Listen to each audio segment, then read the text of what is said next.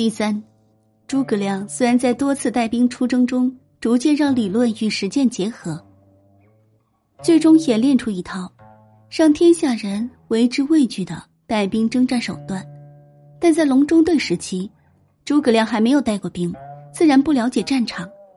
当时他提出的分兵政策实际上是有问题的。要知道，兵法讲究以兵力集中之势战胜兵力分散之敌。诸葛亮却让一大将领从荆州出发攻打洛阳，刘备领大军直取汉中来谋求一统天下。